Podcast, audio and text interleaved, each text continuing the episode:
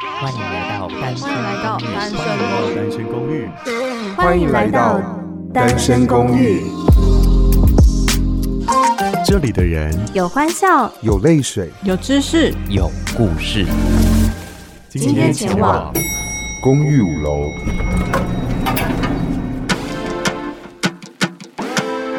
大家晚安，我是五零九号房的赖可，在五楼有温室，有健身房。还有机场，来一探究竟吧。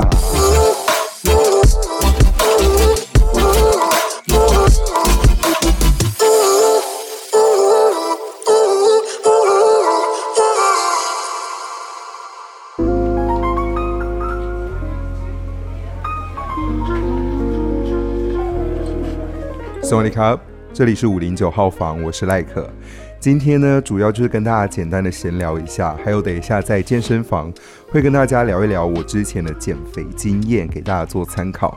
那今天真的是比较简单的闲聊而已，因为有两个原因。第一个就是听我的声音，你可能会知道我感冒了。最近天气变化真的蛮大的，所以大家都要多注意身体哦，因为突然间好热，突然间好冷。然后我就是一个 always 穿短裤出门的人，所以有一天晚上在外面散步的时候，就觉得说，哎。今天突然变好冷哦，隔天起床之后身体就是忽冷忽热，还非常的无力。那今天是第二天，所以现在体力还是蛮不济的，没有办法准备太多的资料，这是第一个原因。第二个原因呢，就是其实在九月份的时候，我去了一趟澎湖，我带了我的录音笔出去啊，收了机场的声音啊，在外面有录音。不过呢，就是一个恍神跟不小心，时间隔得太长了。我把记忆卡清除了，所以我在外面收的声音全部都不见了，那就导致说，诶，我所有素材都没了，我可能要再思考一下，我要如何跟大家分享我的澎湖旅行，还有去澎湖玩可以玩些什么，吃些什么，还有哪一些的注意事项，所以再容我思考一下。那其实这个礼拜只有我更新嘛，因为上个礼拜单身公寓突然大家都回来了，也不知道怎么一回事。上个礼拜是好日子吗？如果你很好奇的话，可以去听一零一号房在上个礼拜的第四集《我们与死的距离》跟安娜的 Fit，他们在谈死亡这件事情，你如何看待？或者是你也可以去二八二号房的第二集，听听最温暖的大人饮料来谈爱。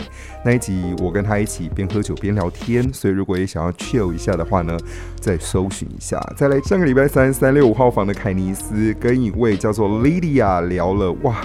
在世界各地旅行的相关内容，我觉得那一集非常精彩。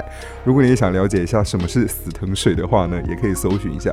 所以上礼拜单身公寓的住户大家都在哦，所以如果你还没听的话呢，赶快跳出去听一下他们在聊些什么，再回来这边来听我的减肥经验谈也蛮好的。那如果你想要跟我聊聊天，或者是看看单身公寓的其他大家的节目发文的话呢，也可以搜寻 S G R O O M T W，就可以找到我们。单身公寓的 Instagram 啦，好，那接下来我们就去一个没有活力的健身房聊一聊减肥这件事吧。后面朋友跟着一起动起来！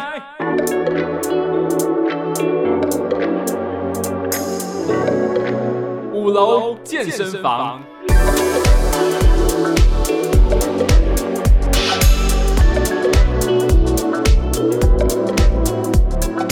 会不会其实我这样子很低，然后有点没精神、慵懒慵懒的声音，其实还蛮适合晚上的时候收听的。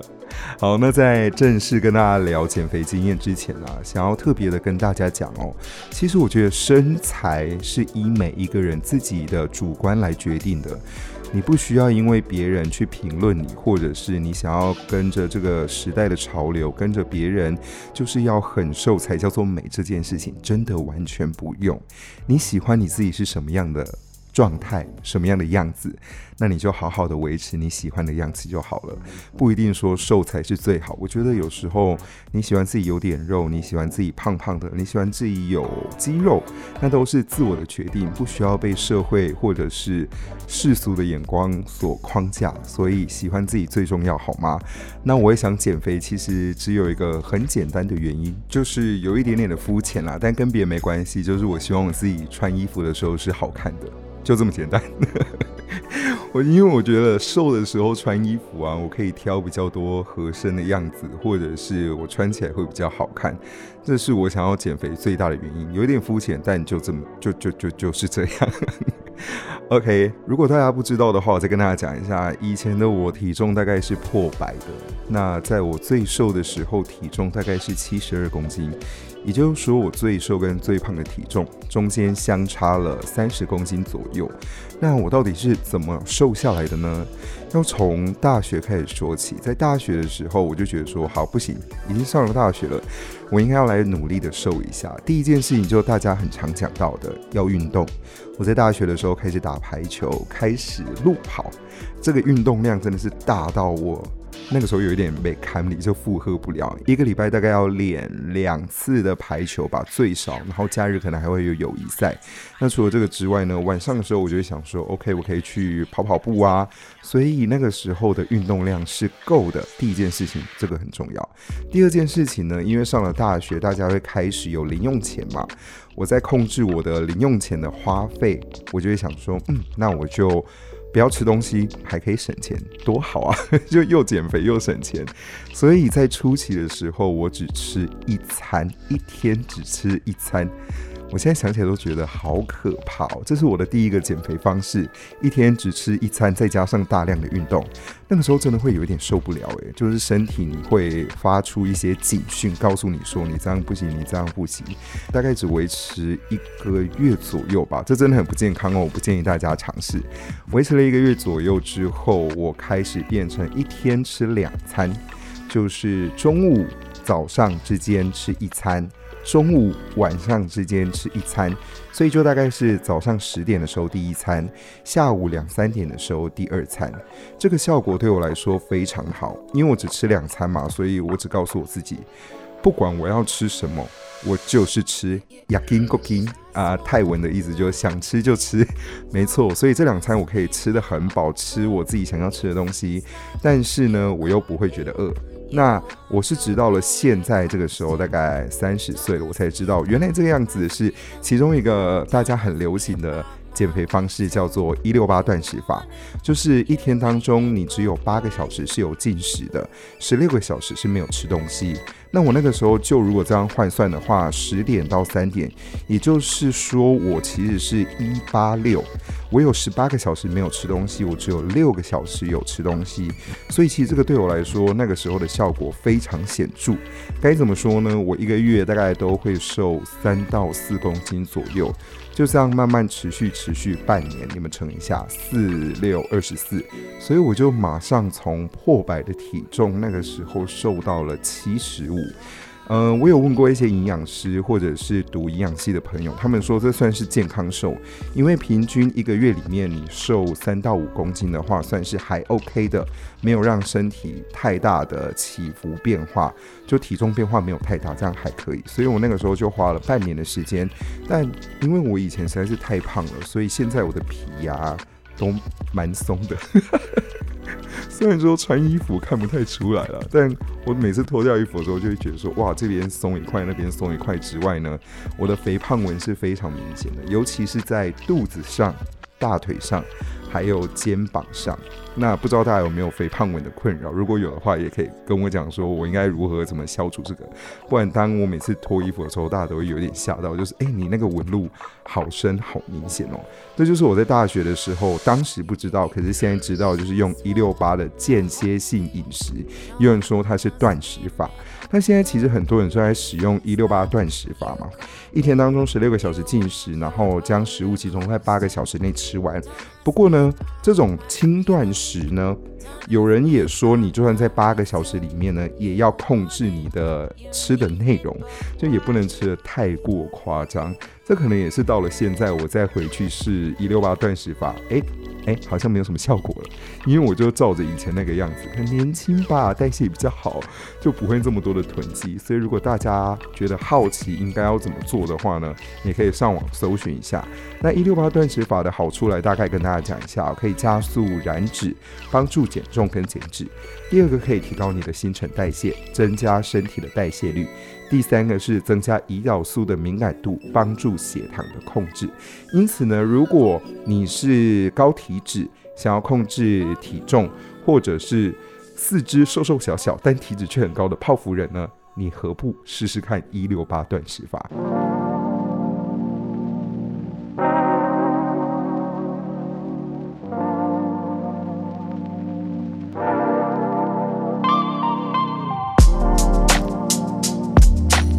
再来呢，其实我从小到大都很胖嘛，所以胖胖瘦瘦这件事情对我来说是家常便饭。很多同事或者是朋友看到我可能只差了三个月或者是半年，他们很常见到我第一句就是：“你是不是又胖了？”或者是“你是不是又瘦了？”因为我的体重变化实在是太大了。我现在可以在一个月或者是两个月里面，呃，体重的落差有五到八公斤。就如果我很认真又控制饮食的话。我的体重是可以改变的，或者是我又很不认真的不控制饮食的话呢，体重也是飙升的非常快。可是我觉得这跟个人的体质有一点点关系。完蛋了，讲到这里真的是有一点觉得太长，我已经开始喉咙快要不行了，就请大家多加担待一点哦。嗯，请原谅一个感冒的人。好，所以说在长大之后，我开始实施其他的减肥方式，像是有一个是叫做低糖饮食。什么是低糖饮食呢？就跟字面上的意思一样，把你的糖类摄取尽量降低的一种饮食方式哦。就你在吃饭的时候只吃肉、菜、蛋，那尽量不要吃淀粉。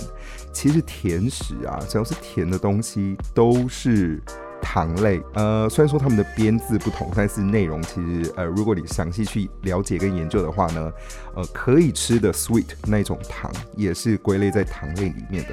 所以如果你想要先慢慢的尝试的话呢，低糖饮食我觉得是一个蛮不错的入门方式。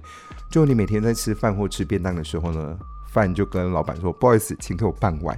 那肉再多加一点，菜再多加一点，说不定这样子慢慢的改变你的饮食就会有所改变了。这也是可以试试看看的。那怎么样才算是低糖饮食呢？通常小于百分之二十五的热量来源是来自于糖类的话，就可以叫做低糖饮食。你可以算一下每个人的基础代谢，也就是你一天要摄取的热量是多少，再去乘一下下，你就会知道了。但有一些研究显示啊，如果你想要再更极低糖饮食的话呢，就限制在百分之五以下。那有人就会问啦，那到底这样多少才会有效呢？其实，嗯，我觉得你自己实际实验是最有效的，先慢慢去调整嘛。所以低糖饮食我也试过一阵子。那健身的时候，我还有试过就是高蛋白的饮食。大部分的热量来源，就像我刚刚讲的那个基础代谢。一定要吃到，这是所有的减肥方式都一样的。你一定要吃到你一天的基础代谢才会有用。好，那高蛋白的饮食，也就是说，你把身体的热量来源大部分都来自于蛋白质，也就是所谓的肉类或者是豆浆。那如果你要喝豆浆的话，你就要选无糖豆浆。所以我已经很习惯喝无糖豆浆了。对，全部都来自于就是蛋白。该怎么讲？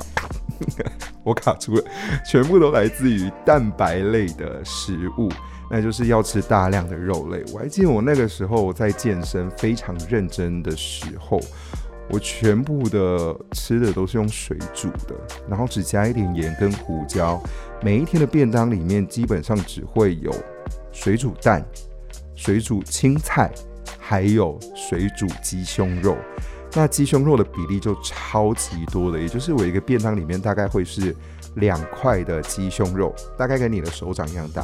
对，你现在可以拿你的手掌出来看一下，一块就大概是我手掌这么大。我一天一餐要吃两块。我还记得在那个时候高蛋白饮食的时候，我一天算过我要吃八块鸡胸肉。跟你讲啊，当你试过。将近半年之后，我再也不想要吃水煮餐了，因为实在太饿了。那个味道，我现在想起来就觉得可怕，我真的有点无法持续下去哦。后来就会比较好，再买一些有调味的东西，或者是可以卤一下。但自己做，油脂的含量一定都比外面还要来得少。虽然说，我觉得在花费上面，高蛋白饮食跟你一般的饮食方式，说不定还要比较贵。你外面个便当买只要七八十块，我一个便当做好大概要一百五十块。可是是真材实料啊，就是你满满的肉在那边吃这样。所以高蛋白饮食的话，如果有在健身的朋友，我就会比较建议你可以试看看。那如果没办法接受的话呢，低糖饮食也可以了。但是呢，刚刚还有讲到的是那个一六八断食法，我就会觉得一六八断食法不太适合健身的人使用，因为你在健身前或者是健身后都应该要补充热量跟糖，也就是我们所谓的碳水化合物，才会让你的肌肉啊，或者是让你身上的机能不会呃损耗的太多吗？对，这个之后会请健身教练来跟大家聊聊，今天只是大概跟大家讲一讲啦。对，所以我觉得，如果你要使用一六八的话呢，嗯，你在健身上面可能会有一些困难。有时候你太饿，你也没办法，呃，很有力量的去做一些重训，或者是你吃太饱，你在重训跟后面有氧的时候就会超级痛苦。所以大家可以思考一下，如果你是一个健身人，或者是你只是一个想要靠生活当中的饮食控制来呃调整体重的话呢，就可以参考我刚刚讲到的三个减肥方式。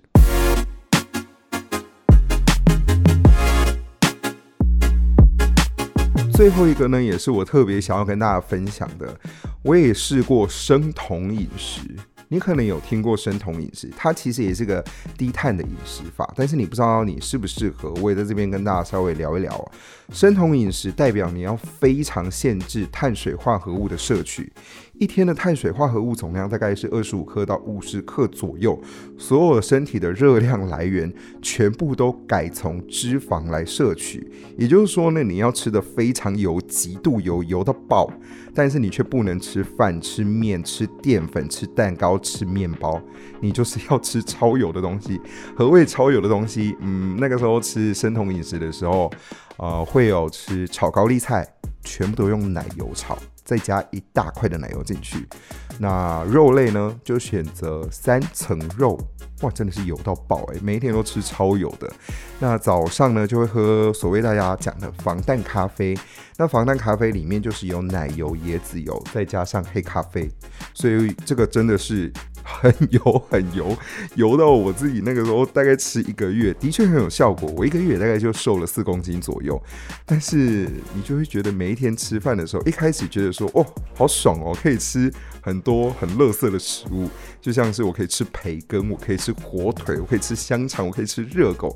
但是呢，真正的生酮饮食是不建议你吃加工食品的，因为虽然说你要吃大量的油脂，但是这个油也是要好的油，像是橄榄油或者是椰子油，椰子油是最好的，因为它里面有个什么链什么链之类，我现在有点忘记。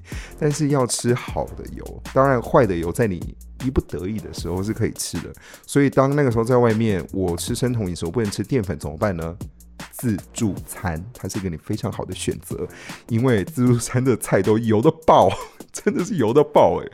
所以你去选择自助餐的时候呢，就可以诶稍微在你的合格标准范围内，但也不要太常吃。所以那个时候做生酮饮食的时候，便当也都是要自己准备。简单来说，生酮饮食就是脂肪高量、蛋白质中、碳水少量的饮食做法，就是让你的身体会变成一个同化的状态，变成酮体，不是身体的那个酮体，它是一个呃，让你的身体是转换成一个。以脂肪来消耗热量的方式，所以它也会消耗你身体本身的脂肪，这就是生酮饮食。不过生酮饮食真的真的要非常的认真去控制才有用哦。也就是说，很多人会说，好，那我来吃生酮饮食，我早上喝一杯防弹咖啡或者是防弹可可，啊，再加一个蛋饼。哎，Hello girl。这样就完全没有用哦，因为你还是没有让你的身体变成是啊，我只接收得到脂肪跟油脂这件事情，我只接收到油脂，我只能来消耗油脂了。那如果你现在又吃了一个蛋饼，哈喽，你不是跟他说我还是会有碳水哦，我还是会有一些淀粉类的东西进来身体里面吗？所以如果你要吃生酮饮食的朋友的话呢，真的要很认真、很认真的控制。那我在吃生酮饮食的初期，其实身体会觉得非常的疲累，大概在前面三到五天的时候，会觉得好累哦，身体好不舒服，因为他在做一个转换的状态。但当你过了这个时刻呢，你就会每一天早上都是精神饱满到不行呢。可能它已经开始在消耗你身体里面的脂肪，我就觉得哇，每天都好精神哦。但是要准备便当这件事情，还是我认为生酮饮食最困难的一点啦。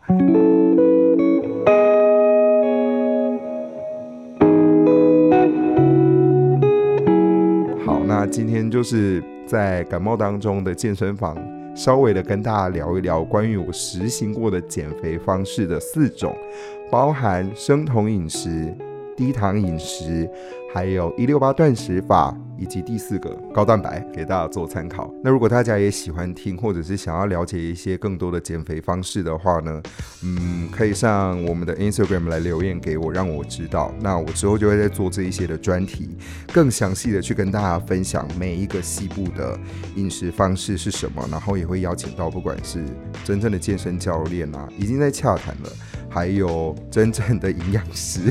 也已经在洽谈了，来请他们在健身房跟我们好好的聊一聊，到底怎么样是最正确跟最健康的。因为我觉得我只是凭我自身的经验来跟大家分享，这个专业度好像有点不够。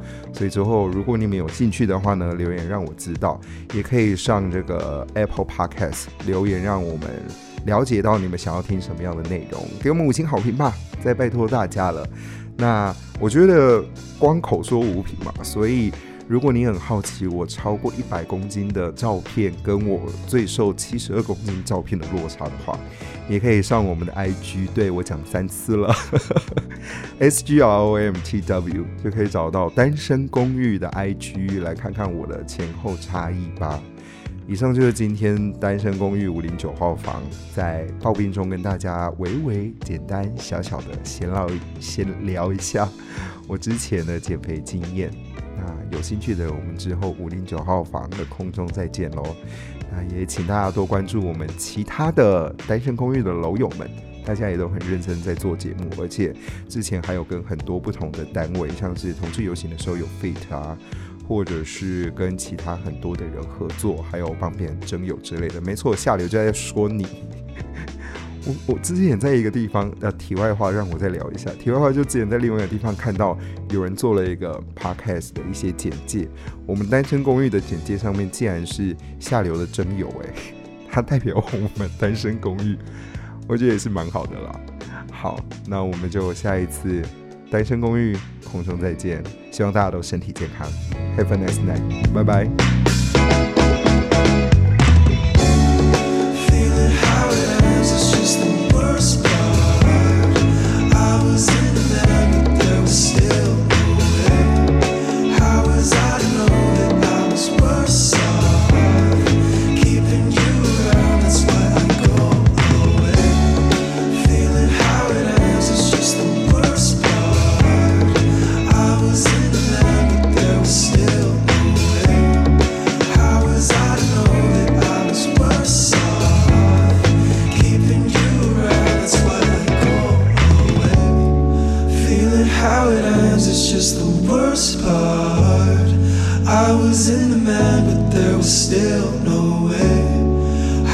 Cause I don't know that I was worse off Keeping you around, that's why I go away. Feeling how it ends is just the worst part. I was in the man, but there was still no way. How was I to know that I was worse off?